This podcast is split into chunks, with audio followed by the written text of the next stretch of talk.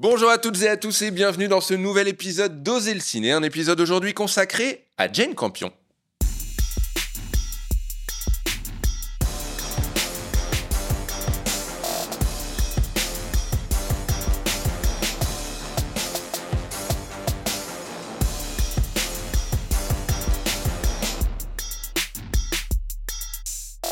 Question pour un campion, donc. Ah, ça commence si fort. Il l'a dit, il l'a fait. Euh, épisode spécial d'Oser le ciné, donc sur Jane Campion. Jane Campion euh, qui débarque en force sur Filmo et c'est évidemment un grand plaisir de se plonger ou de se replonger dans sa filmographie. Et pour en parler aujourd'hui, mon fidèle alcoolite. Oui. Alexandre Matt, il a dit oui. Il sait de qui on parle. J'ai l'impression d'être euh, ce qui était Laurent Baffy, Alain Chabat dans le Burger Quiz, il couchait sur place, tu sais. Oui, il y a un, petit peu, un, petit peu, un petit peu, T'es quand même moins sniper, t'es quand même plus sympa. euh, vous l'aurez reconnu, c'est Alexandre Matisse. Hello, welcome back, mon cher ami. Euh, Margot Barallon est également parmi nous. Comment et ça oui, va bah, Ça va très bien. Ouais, un peu fatiguée après avoir revu toute Jeanne Campion. Toute Jeanne Campion cette nuit. Exactement. Fatiguée mais heureuse. et une euh, petite nouvelle avec nous, c'est un plaisir de l'accueillir. Mélanie Toubeau de la chaîne La Manie du cinéma. Comment ça va? Ah, je suis si contente d'être avec vous. Ah, bah ça fait très très plaisir. Euh, fan de Jane Campion? Ah bah franchement, euh, une femme réalisatrice déjà, il ne faut pas chercher beaucoup plus loin. Déjà, je suis contente qu'elle existe euh, et qu'elle nous ait servi. Sur une échelle de 1 à Méliès. Ah non, mais. c'est quoi cette échelle C'est mon échelle. C'est son échelle à elle. C'est mon, mon, dieu sur Terre. L'échelle super aléatoire sur le papier. Et de 1 à Fincher. On est quand même pas mal avec Campion, surtout avec 2-3 de ses films euh, qui m'ont vraiment beaucoup marqué. Donc, Et bien justement, on va parler de 3 de ses films. On va parler euh, de La leçon de piano, chef-d'œuvre évidemment largement célébré. Première palme d'or pour une femme, rappelons-le, c'était en 1993. C'était ex ça on l'oublie euh, on l'oublie souvent. on va également parler d'In the Cut film un petit, j'ai cru comprendre autour de la table un petit peu plus mal aimé. En tout cas, va y avoir, euh, va y avoir du débat. Et on va parler de euh, Bright Star, Bright Star, qui est un film qui est sorti euh, à la fin des années 2000 et qui a pendant très très longtemps été son dernier long métrage. On a un peu cru qu'elle ne reviendrait pas au cinéma. Et d'ailleurs, elle est pas revenue au cinéma puisqu'elle est revenue avec, avec un une film, série et un film sur Netflix. Et un film sur Netflix. Exactement.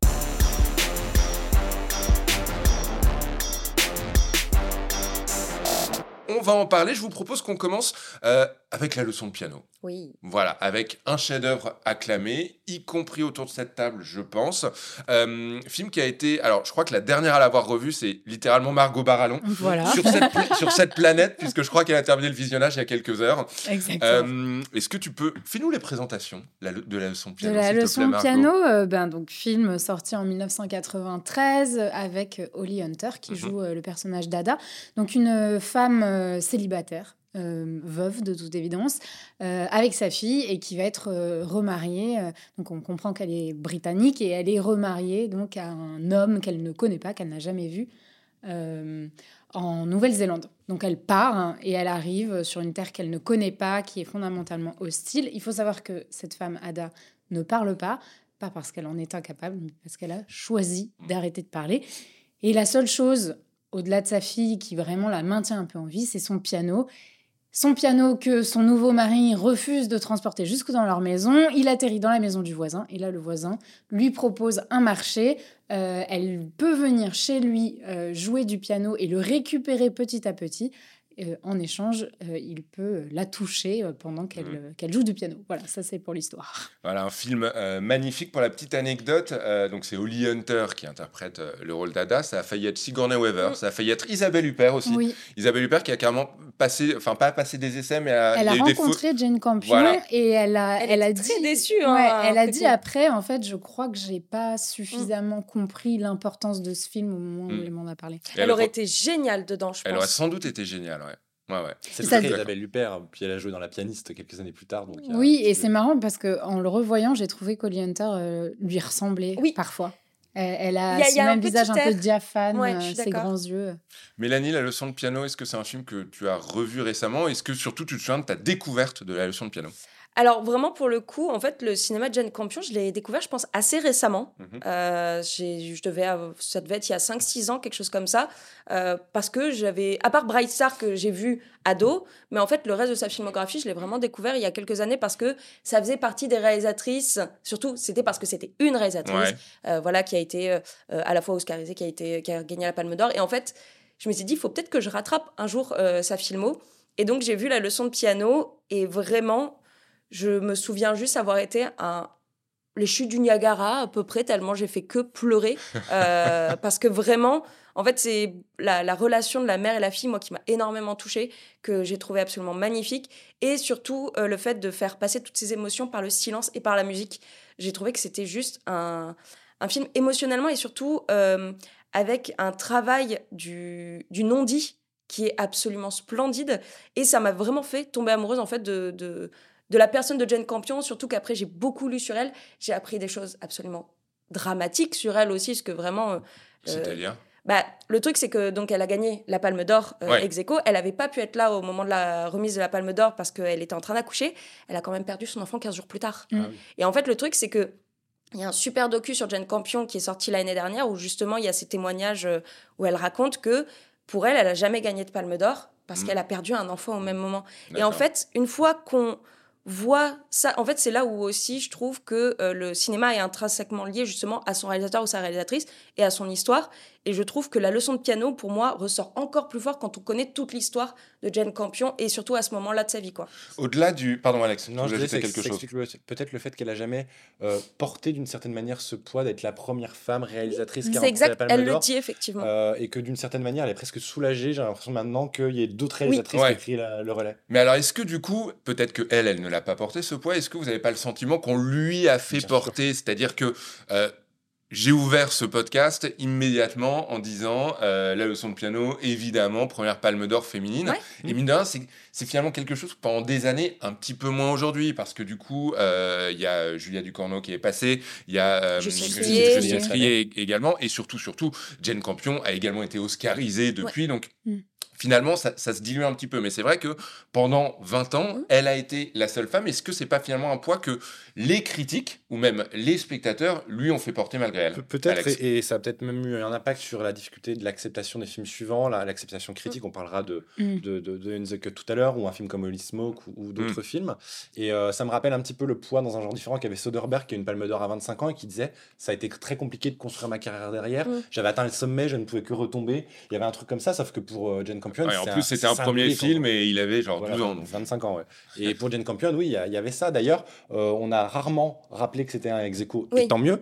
Mais et maintenant, on le rappelle plus facilement maintenant que c'est plus dilué. C'est vrai. Et aussi parce que le truc, c'est que justement, en fait, ça, c'est quand même, on est sur un festival, euh, festival de Cannes, euh, qui à cette époque-là bah, avait déjà plein, plus de 50 ans d'existence et euh, même peut-être un petit peu plus. Et, euh, et c'est la première fois qu'on avait une femme qui avait et Execo, c'est vraiment rappelé genre tu es une femme, mais malgré tout, il faut quand même mettre un homme à côté. Y avait et, en fait, le truc, c'est que, c'est. Moi, c'est pour ça que effectivement, c'est on, on l'a oublié, on a arrêté de dire pendant longtemps que c'était euh, un film Execo, justement pour dire on va peut-être aussi un peu laisser la place à cette femme-là. Et maintenant qu'il y a eu deux autres réalisatrices qui ont gagné ce prix-là, je pense qu'effectivement. Euh, mais voilà, c'est vrai que sa, palme d'or, même elle, en fait, je pense qu'elle a du mal à l'assumer euh, par rapport à son passif, à ce qui s'est passé à ce moment-là mmh. aussi. Qu'est-ce qu'on en pense aujourd'hui de la leçon euh, de la leçon de piano en le découvrant aujourd'hui, selon vous? Au-delà de tout le décorum, au-delà de la palme d'or je ne sais pas ce qu'on pense euh, le grand public, mais je pense que le film est très apprécié. Moi, ça fait partie de ces rares films que j'estime touchés par la grâce. C'est-à-dire mmh. que mmh on peut avoir des films qui ont des millions de qualités de mise en scène, de jeu d'acteurs, de photos, de musique. Il y en a plein. Et voilà, c'est pour moi comme La Belle et la Bête de Cocteau, ça va être comme euh, Tropical Malady de Vera Zeta Cool, ça peut être comme Docteur Gevago. C'est des films comme ça où je ne saurais même pas expliquer ce truc en plus qui fait qu'il me fascine plus qu'un autre. Tout est grand. tout, est, grand. Ouais, ouais. Euh, alors quand même en revoyant, euh, en Je vais essayer de réfléchir, essayer de réfléchir à vous, vos films ou touchés par la grâce. Voilà, vos films touchés par la grâce. Pourquoi il y a ce truc en plus euh... Jet Set. Ouais. Jet Set 2. Ce sera d'une certaine manière, d'une certaine manière, un peu. Oui, non mais si tu ajoutes d'une certaine manière derrière, tout marche. D'une certaine manière, faucon, le faucon, voilà, bien, évidemment. Non mais voilà. Et puis euh, dans la leçon de piano, il y a aussi un truc qui me fascine dans le revoyant, c'est le destin de ces acteurs, mm. qui sont tous de très grands acteurs, qui n'ont pas tous su la carrière, je trouve qu'ils méritent. Pour moi, Holly Hunter n'a pas eu la carrière qu'elle mérite. Mm. Elle a rejoué chez Jane Campion, notamment dans Top of the Lake, où elle joue un rôle un peu à la The Leftovers, euh, de, voilà, mm. de deuil et tout, qui, est, qui, est, très beau. Euh, je pense évidemment euh, à, euh, Sam Neill, qui est un acteur qui est incroyable au début des années 90. Il fait la leçon de piano, il fait Jurassic Park, il fait L'Ande de la folie.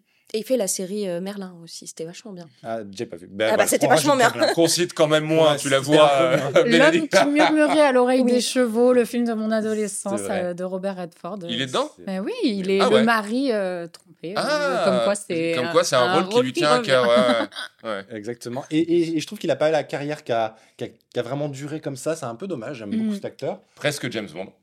Il avait Euh, passé les- oui, le voilà, casting. bah, ouais. presque. C'est une carrière de Voilà, presque, c'est ça. Oui, c'est- c'est bien de. C'est entre guillemets bien résumé, c'est que Sam Neill a une carrière presque, Ouais. mais malgré tout, dès qu'il joue, Bah, En fait, tu le retiens. Ouais, c'est en voilà. fait le truc, c'est qu'il a une figure qui est tellement euh, mémorable et surtout il a un jeu qui est d'une perfection. Mm. Et là, vraiment dans le dans le film, Il joue tellement bien. C'est pas le rôle facile en plus. Non. C'est le rôle du mari Ah, froid. ouais. Il est détestable et en même temps, tu, tu comprends quand même. Je trouve que vraiment, il, il donne euh, voilà, euh, plein de nuances à son jeu et je trouve que c'est un excellent acteur pour ça. Et puis un mot quand même d'Harvey Keitel, Ah qui ouais. est, qui est vraiment non seulement un acteur immense, mais en plus par rapport à ses comparses de la même génération que sont De Niro et Pacino, il a été beaucoup moins feignant euh, dans la suite de sa carrière. Je veux dire, il y a encore une dizaine d'années, il fait le congrès. Alors, il a un peu, il il vieillit maintenant, donc il joue un peu moins. Mais c'est quelqu'un qui a vraiment continué, bah, évidemment chez Ferrara à peu près à la même époque, etc. Chez Tarantino évidemment. Oui, puis il a touché à des genres très différents, des rôles très différents. par il était très curieux en fait, je Mm. pense. Et, et ce corps massif, quand on le voit à nu dans ce Ouais. film, ça me fait penser comme chez Abel Ferrara. Vraiment, il a un truc dans son corps Mm. lourd. Il a une voix aussi. C'est un acteur, évidemment, qu'on reconnaît tous comme étant un grand acteur, mais vraiment, peut-être encore plus que ce qu'on dit. Quoi. Acteur que j'aurais aimé voir dans davantage de comédie où je pense qu'il aurait été excellent. C'est-à-dire que je le trouve. Il a, il a, on n'est peut-être pas le terme, mais dans Pulp Fiction, Mm. je trouve qu'il touche à quelque chose vraiment du, du, du comique un peu absurde. Mm. Et alors, il en a sans doute fait, mais là, ça me vient pas en tête. On l'a très, très, très peu vu, voire pas, dans le registre comique. Je crois qu'il a fait une des... il a un rôle secondaire dans les Mon beau-père et moi, je crois, dans un d'entre eux, il me semble. Ah bon? mais à Ok, confirmer. bon. Enfin, mais très peu, oui, c'est vrai. C'est. Oui, un podcast très bossé, on vérifiera. Et, euh, si tu as raison, ça reste au montage. Si tu as tort, ça reste aussi quand même. Euh, euh, film touché par la grâce, du coup, se- selon vous, y- y- y- à Margot Oui, moi je suis d'accord et, euh, et je rajouterais par rapport à ce que disait Alexandre qu'au niveau de la mise en scène, il disait il y a plein de films euh, bien mis en scène.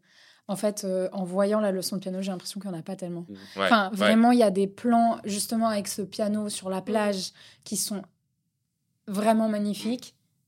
Il y a des. Il y, a des, il y a vraiment ce, ce- ce moment où elle joue, elle, elle a demandé à retourner sur la plage avec Harvey Keitel Ouais. justement, et il est enfin la nuit commence à tomber et lui il est en train de remettre la boîte du piano et il n'y a plus que la place pour elle de glisser ses doigts pour, en- pour en jouer. Vraiment c'est c'est absolument euh, magnifique et je dirais que euh, pour ajouter quelque chose, par rapport euh, à l'ensemble du cinéma de Jane Campion, et on le verra notamment dans Bright Star dont on va parler, mais il y a vraiment cette relation aussi de la femme avec la nature Oui. qui est super bien explorée. Et elle a une manière presque amoureuse, euh, Jane Campion, de filmer aussi les, les, les arbres, la mousse, même la boue, euh, où c'est absolument dégueulasse. On s'y enfonce jusqu'aux genoux dans ce film. Vraiment, moi j'ai eu la sensation de ressortir un peu sale et trempée quand même de certaines Mais scènes. c'est- c'est vraiment un film en fait qui te fait vivre. euh, vraiment, tu as l'impression d'être dans le film à certains moments en oui, fait. exactement. Il y a quelque chose d'immersif euh, vraiment dans ce qu'elle filme. Juste avant de parler d'un autre film de Jane Campion, euh, autre film d'époque de Jane Campion, euh, Bright Star, je garde In the Cut pour la fin parce que je crois qu'In the Cut va un petit peu plus euh, diviser, euh, diviser cette assemblée. Euh, J'ai eu la chance d'interviewer euh, le réalisateur d'un autre film d'époque qui fait beaucoup parler en ce moment même, c'est Les Trois Mousquetaires, la deuxième partie donc euh, du diptyque Les Trois Mousquetaires avec François Civil qui sort, et Martin Bourboulon, euh, donc son réalisateur, mais également réalisateur d'Eiffel et réalisateur d'une comédie que j'adore, Papa ou Maman, euh, est venu nous voir. Je lui ai posé la question, euh, c'est quand la dernière fois que tu as vraiment le plus osé? Et voici sa réponse. En fait, euh, bon, j'en ai plusieurs qui viennent, pour être honnête. Après Mhm. Papa ou Maman, j'ai osé faire un truc différent. Mais je pense que le moment peut-être le plus fort, donc si je reprends ta question, le moment euh, où j'ai l'impression d'avoir le plus osé, c'est euh, la veille du premier jour du premier film, du tournage. Là, ça y est, on ose se dire qu'on est capable de faire un Ouais. film. Donc, c'est un jour qui n'existera plus. C'est la veille du premier jour de ton premier film de, de tournage. Et là, on ose se Mhm. dire que, voilà, c'est mon métier. En tout cas, ça va le devenir. Euh, c'est dimanche soir. Demain, je tourne euh, euh, le premier jour d'un premier film de long métrage. Donc, je- donc, donc j'ose. Ouais. Et ça, je trouve que c'est un moment fort. Je m'en souviens très bien de ce jour-là. Non pas du tout que ça soit fastoche après, hein, Bien sûr. et que ça déroule, et que les Mousquetaires, ça a été 150 jours de tournage, ça a été très dur et tout ça. Mais ce premier jour-là, il, est dé- il, il- il a été fait.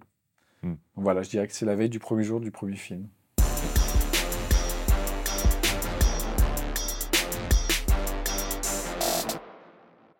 Martin Bourboulon, donc euh, en entretien, il est venu ici même au studio de Filmo. Et alors là, on vient de me faire la, la remarque en plein enregistrement que normalement, la question aux ciné, c'est vrai que c'est à la fin du podcast.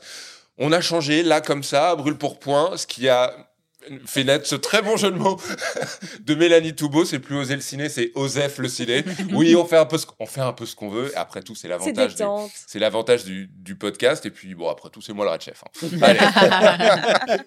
On continue. Ils vont dire quoi là-haut? On continue euh, donc cet épisode spécial Jane Campion. On a parlé de la leçon de piano.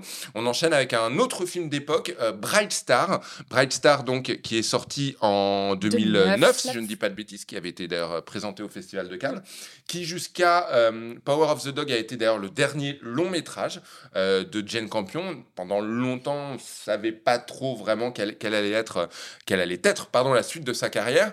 Euh, Bright Star, qui veut faire les présentations Mélanie? Euh, oui, alors en fait, euh, c'est donc euh, l'histoire. Je reprends mes notes pour avoir les noms parce qu'il faut retenir quand même les noms. Donc c'est l'histoire de Fanny Brown qui est jouée par Harvey Cornish et qui en fait ça se passe donc en Angleterre dans les années 1800 et quelques. Mhm. Et en fait parmi ses voisins il y a une, une famille qui partage euh, un- le logement avec euh, un homme assez riche qui apprend la poésie, euh, Charles Brown, et qui a un de ses amis, le poète John Keats, qui vient écrire avec lui. Et donc, c'est l'histoire, on va dire, d'amour qui va se créer entre le personnage donc, de Fanny Brown et, euh, et John Keats, donc joué par Ben Whishaw, Mhm. euh, qui est pour moi un acteur vraiment des années Grand 2000. acteur, grand acteur. C'est vraiment l'un de mes acteurs préférés des années 2000. Et, euh, et donc, c'est leur histoire euh, sous couvert, effectivement, de poésie, euh, d'amour, désamour. euh, c'est vraiment un peu orgueil et préjugé, mais avec la, la plume Jeanne Campion. Et ça en fait un film, vraiment, je trouve, très inattendu. C'est dans quel beau. sens?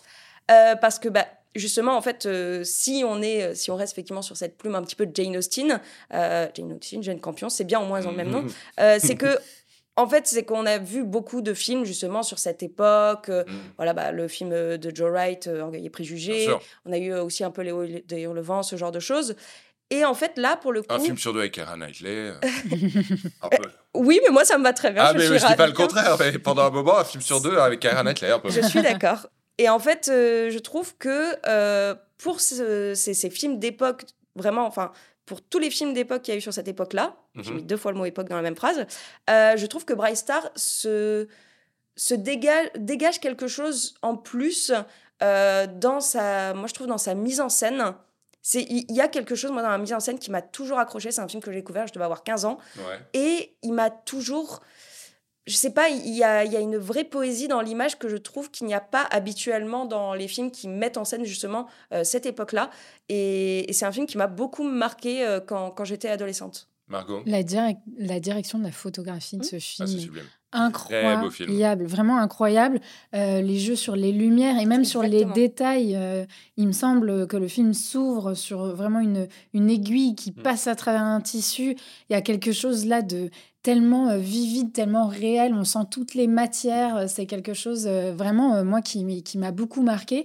Et, euh, et c'est encore un personnage féminin absolument Fort, fabuleux. ouais. Voilà. Une, une femme qu'on pense très superficielle parce qu'elle adore la mode, donc elle coud, mais surtout pour se coudre en fait des, des, des vêtements, tout ça. Et elle découvre avec la présence de John Keats euh, non loin euh, la poésie. Elle admet qu'elle n'y connaît rien, mais elle aimerait y connaître quelque chose. Elle se fait rembarrer de Ouais. la façon la plus odieuse possible par justement Monsieur Brown, Ouais. le, le pote euh, du poète, qui est Gros- vraiment Gros connard. ouais Ouais, un gros mais connard. odieux et qui en plus, ne cesse vraiment de, de la mépriser Mm. euh, en disant que de toute façon, elle n'y comprendra jamais rien, puisque bon, euh, déjà, elle aime coudre, et puis surtout, de toute façon, c'est une femme, donc... Tu on veux dire qu'il est misogyne, ce personnage, Oh, peut-être? Non, pas à l'époque quand même. Mais, mais c'est ça qui est souvent intéressant avec les, avec les dynamiques de pouvoir chez Jane Campion, c'est que, et bon, là, c'est c'est assez évident, mais en même temps, après, Monsieur Brown sera aussi, euh, va aussi avoir des failles, va aussi Mm. se révéler euh, sensible à d'autres choses. Donc, il y a vraiment euh, que- quelque chose là d'une héroïne euh, féminine qui sait ce qu'elle veut, alors qu'elle est toute jeune, elle, Ouais. elle a 18 ans, elle sait ce qu'elle veut, euh, elle, elle y va, elle va s'opposer à tout le monde. Une femme qui s'élève voilà, euh, contre les, les, les carcans sociaux autour d'elle, bon, bah, ça c'est très campionnesque.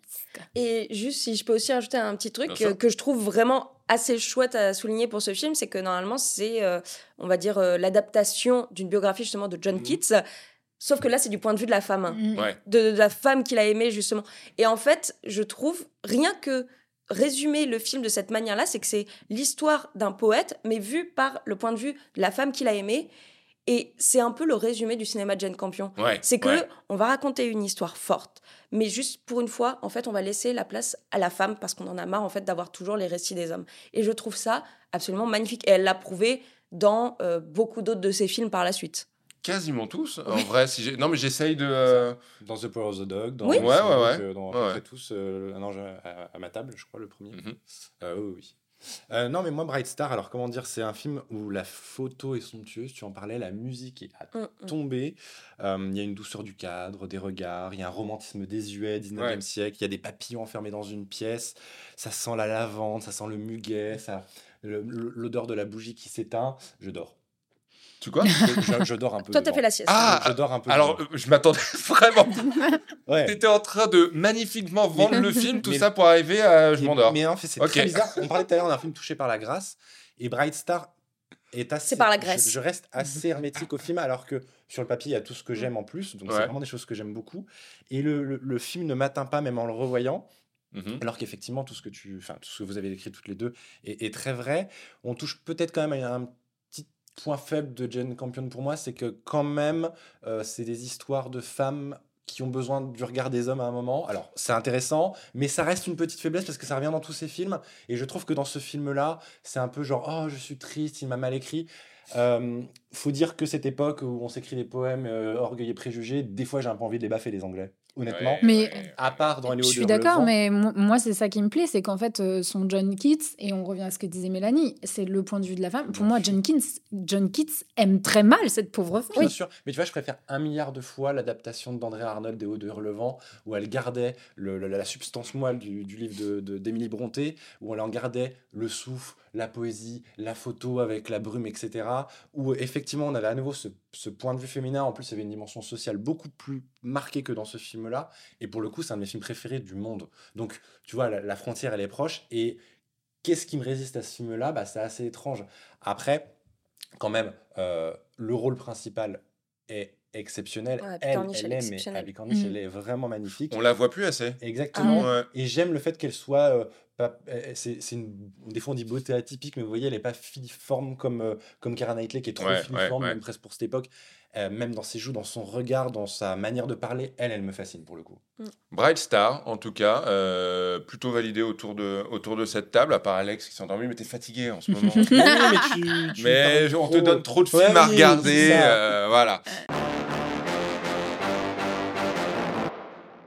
Je vous propose qu'on enchaîne. Alors, on, on est toujours sur du Jane Campion. Selon moi, du pur Jane Campion. Ce n'est pas un film d'époque et c'est peut-être l'un de ces films, je sais pas si controversé est le, est le terme, on va en discuter. Un film qui s'appelle In the Cut, euh, donc sorti en 2003. Un film avec donc Meg Ryan et Mark Ruffalo. Euh, qui veut Alex, je te laisse faire la présentation. Oui, bah, c'est l'hi- c'est l'hi- c'est l'histoire de, donc de, de Meg Ryan euh, qui, euh, alors qu'elle euh, qu'elle s'entretient avec un de ses élèves, elle est, elle est prof de littérature, euh, rencontre, enfin va dans, dans le sous-sol du, du bar et voit un homme qui a une fellation, euh, enfin qui, qui a, à qui on prodigue une fellation par une femme dont il ne voit pas le visage. Et elle va apprendre très très vite que cette femme-là a été tuée et découpée. Et donc elle soupçonne très fortement que l'homme qu'elle a vu, mais dont elle n'a pas vu le visage, mais juste un Un tatouage petit tatouage, ouais. un petit tatouage au poignet est cet homme-là. Et en parallèle, elle va rencontrer un flic qui fait l'enquête, qui est joué par Marc Ruffalo, du coup, qui a le même tatouage, mais dont elle va tomber amoureuse.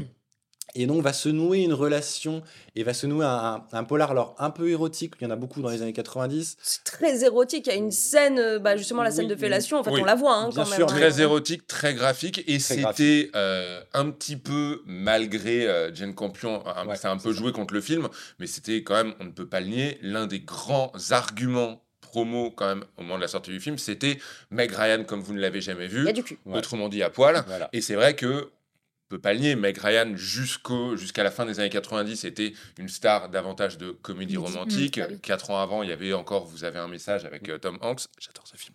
mais mais euh, voilà, non, mais on était euh, d'un seul coup, c'était en effet Meg Ryan comme on ne l'avait jamais vu. Et l'un des arguments promo du film, c'était ça. C'était quand même vous allez avoir du cul. On peut pas dire. Mmh. Mmh. Oui, oui, et puis c'était une grande mode dans les années 90 euh, d'avoir des de, de Jade à Basic, Instinct, Jade, harcèlement, voilà, euh, striptease un peu. Ce film-là est quand même un peu à part. Il est beaucoup plus vaporeux. C'est aussi un peu peut-être malgré tout la faiblesse du film, c'est-à-dire que euh, moi je l'avais vu il y a peut-être 7-8 ans ce film et je ne me souvenais que du twist entre guillemets qui arrive aux deux tiers. Je vais pas le raconter, mais il y a un truc important qui se passe aux deux tiers. qui est assez choquant, qui est, qui est très violent. Et je me souvenais quasiment que de ça du film, ce qui va un peu en la défaveur quand même d'In the Cut. J'aime beaucoup la photo de John Bibi, qui est vraiment le, le, le, mec qui fera aussi les photos de Michael Mann, de Collateral, de mhm. Miami Vice ou de Edge of Tomorrow, qui est pas du tout de Michael Mann, mais qui a une photographie qui est vraiment très belle pour le coup. Mais il a un drôle de rythme, il a une construction bizarre. Mon, mon, mon avis, c'est que le scénario est très mauvais de base et que Jane Campion sauve un peu les meubles par sa mise en scène, mais vraiment le scénario il est mais, claqué. Carrément, claqué, vraiment. il, est, il, est, cliché. Il a dit le mot. Ah, moi, je le trouve la, fin, le dénouement. Bah, c'est prévisible au possible, en fait. Ah, vous trouvez? Ouais. Ah, je me suis laissé en fait, le truc. Alors, ah, moi, je me suis laissé porter aussi. Mais Après, je l'ai revu, donc du coup, je, je, me souviens pas exactement de mon ressenti au moment de la sortie. Mais... Vois, pour moi, le point fort, ça va être la, scène de sexe dont on parlait tout à l'heure, euh, où Jane Campion pense au plaisir féminin, elle ramène le préservatif, elle a le droit à un cunilingus, c'est porté par son plaisir. Voilà, ça c'est du Jane Campion, et là, je vois quelque chose, et du coup, c'est bord cadre par rapport au scénario central qui est mm. le polar, même si ça en fait partie. Ça, c'est bien. Quand on est sur le pur polar, sur l'ambivalence, sur le flic qui est un peu sombre, mais un peu violent, oh, j'ai plus de mal. Ok, Mélanie moi, pour le coup, en fait, euh, je, suis du même avis que toi. Le scénario m'a pas vraiment plu. J'adore les polars, mais le truc, c'est que j'ai trouvé ça assez prévisible. Euh, je, suis pas allée vraiment très loin dedans. Par contre, euh, il y a des choses que j'ai beaucoup, beaucoup, beaucoup aimé dans le film. Euh, L'une des choses qui m'a vraiment plu en le voyant, c'est vraiment que bah, Jane Campion, elle a quand même donc ce qu'on peut appeler un, cinéma féminin dans le sens que elle utilise beaucoup le female gaze donc c'est le regard féminin euh, voilà que tu dis euh, on voit plutôt l'aspect de la femme le regard de la femme. Et en fait là ce film là est un film de male gaze fait par une femme intentionnellement. Donc en gros il y a vraiment un côté voyeur vu par l'homme sur le personnage de Meg Ryan tout du long mais tu vois que c'est fait vraiment très intentionnellement. Et en fait je trouve que c'est ultra bien foutu. La mise en scène, c'est. Moi, il y a vraiment un plan où je me suis dit, waouh, je, trouve ça génial. C'est au tout, tout début, quasiment, où euh, tu as le personnage de Meg Ryan et de sa sœur Pauline, qui est euh, jouée par Jennifer euh, Jason Lee. et en fait, elle passe dans une rue. Et depuis un café où il y a l'ex qui est joué en plus par Kevin Bacon. Déjà, j'ai vu Kevin Bacon, j'étais trop heureuse. Et en fait, on voit vraiment son regard comme ça qui la suit. J'ai trouvé, c'était magnifique. Il y a plein de plans, il y a plein de scènes où, il y a vraiment ce côté vraiment voyeur qui est trop bien fait. Et vraiment, en fait, pour la mise en scène, je trouve que c'est un excellent, excellent film. Euh, après, le côté euh, tueur en série, euh, il y a pareil des scènes qui sont très bonnes, mais je trouve que juste les wagons se raccrochent pas les uns avec les autres. Et j'avoue qu'il y a des fois où moi j'étais perdue, je ne comprenais pas. C'est bah, alors, scénario trop foutraque ou trop cliché, du coup, toi, tu dirais? L'apport du le travail sur le flashback, par exemple, est pas terrible, tu vois. Ok. Mais en fait, je pense que c'est les deux à la fois. C'est pour, pour, le coup, en fait, le truc, c'est qu'il y a autant de clichés que de foutraque. C'est que il y a des moments. En fait, c'est juste que elle a voulu faire plein de choses très différentes. En plus, je crois qu'elle a changé, ce que c'est adapté donc d'un livre, et en fait, elle a changé la fin. Euh, et, euh, et je sais pas, en fait, il y a, il y a une dynamique générale qui m'a, oui, fait penser un petit peu à du Verhoeven. Donc, trop cool. J'adore Verhoeven, c'est un de mes réels préférés. Et puis, il y a des moments où je me dis, ah, ça, c'est pas beau. et, et je sais pas, en fait, c'est que c'est vraiment, ça fait un peu montagne russe dans mon Ouais, cœur. ouais. Mais en même temps, il y a tellement des scènes que je trouve splendides que. Et puis, on va pas se mentir aussi, euh, Ruffalo et Meg Ryan sont sont exceptionnels. exceptionnels Ils dans sont on est tellement bien bons. Mais alors, moi, je trouve, euh, je vais défendre le film pour le coup. Ah. Non, mais parce que. Et en même temps, je suis d'accord, c'est vrai que enfin, c'est effectivement assez cousu de fil blanc euh, de A à Z et complètement foutraque. Mais je trouve que ce regard féminin l'emporte sur un genre qui est, euh, qui est typiquement masculin, celui euh, donc des tueurs en série qui s'attaquent qu'aux femmes et tout ça. Et en fait, Jane Campion arrive à, autour de ça, en fait, à raconter la vérité, le fond de ses affaires, qui est que les femmes sont toujours en danger. Ouais. Et on a une- un Oui. personnage féminin principal qui est menacé, mais en permanence. Ouais. Voilà, donc euh, il y a, elle- on retrouve des bouts de cadavres d'autres femmes dans son jardin. Euh, ensuite, elle rencontre un flic. Un dimanche est- Elle, normal. elle le dit, Voilà. elle le dit presque de façon rigolote, mais c'est terrible dans le film. Mais hein. oui, dans le film, c'est affreux. Euh, euh, le flic. Euh, elle, elle lui fait pas confiance dès le début, puisqu'elle se dit Attends, c'est peut-être lui. Elle est poursuivie par son ex, donc, Ouais, euh, ouais. Kevin Bacon la poursuit en permanence, c'est hyper flippant. Et en fait, elle n'est jamais en sécurité. Et au milieu de ça, on a l'histoire d'une femme qui découvre un peu sa sexualité. Parce que, en fait, ce qu'il faut dire, c'est que le moment où elle surprend cette scène de fellation, ça fait quand même un, un petit déclic en elle, où Ouais. euh, ensuite, euh, elle rencontre ce flic. Et donc. Et ça, moi, je trouve ça assez intéressant chez Campion. Et pour moi, ça rejoint un peu la leçon de piano. Il y a quand même. Alors, euh, c'est une cité- cinéaste du désir féminin, Oui. mais elle accepte l'ambiguïté du désir féminin, qui est pas toujours féministe Mm, mm. Ouais. en réalité. Où, euh, où euh, ces, ces héroïnes, bah, parfois, elles aiment, euh, elles aiment les mecs. euh, qui ont pas l'air super fréquentables au premier abord, quoi. Les mecs avec des gros bras et des doigts sales. Ouais. C'est, enfin, c'est un peu. Euh, Non, mais alors, ça, ça résume. on a, on a rien contre les charpentiers. Continuez de nous écouter. Bah, les doigts de Harvey Keitel Non, dans, on a bien dans la compris, leçon de on a bien compris, euh, bien voilà. sûr, bien sûr.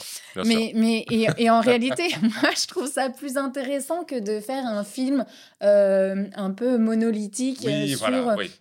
Le nouveau désir féminin, où en fait, euh, euh, alors c'est vrai, les, moi je suis contre le fait de dire euh, toutes les femmes sont attirées par les bad boys et tout, c'est c'est le- une- vraiment euh, un, Un des, cliché un cliché ouais. super misogyne.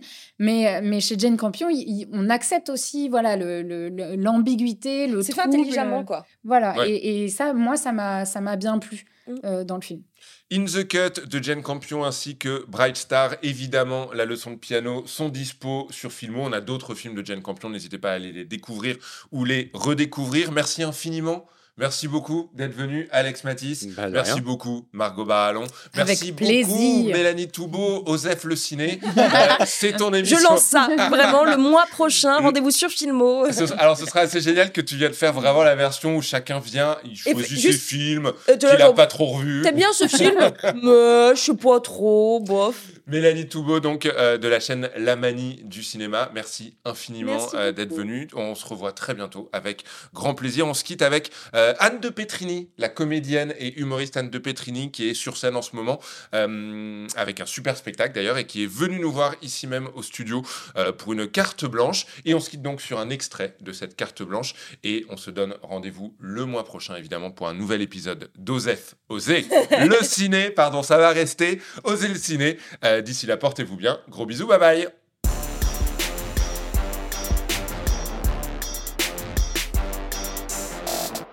Alors, le premier film que j'ai choisi s'appelle un titre calamiteux en français, euh, Frangin malgré eux et Step Brother en, en anglais, et qui est un, pour moi un des vraiment un des chefs-d'œuvre euh, du genre. Moi, je suis fan des Farelli, je suis fan d'Apato aussi, mais celui-là qui est de Adam McKay, il est euh, pour moi euh, un petit bijou vraiment. Et par le pitch, c'est deux grands dadais qui vivent euh, chacun encore chez leurs parents, et les parents se rencontrent tardivement dans la vie euh, sentimentalement et donc euh, se mettent à vivre en couple ensemble sous le même toit et avec leurs deux chacun grands-fils qui ont une quarantaine d'années et qui deviennent donc beaux-fils et qui se détestent cordialement et le film est drôle tout du long il n'y a pas de ventre mou c'est un bonheur et ça dit plein de choses sur euh, sur la famille et tout c'est à la fois hyper euh, hyper touchant sur le fond et pas moralisateur comme comme peuvent l'être la plupart de ces films parfois in fine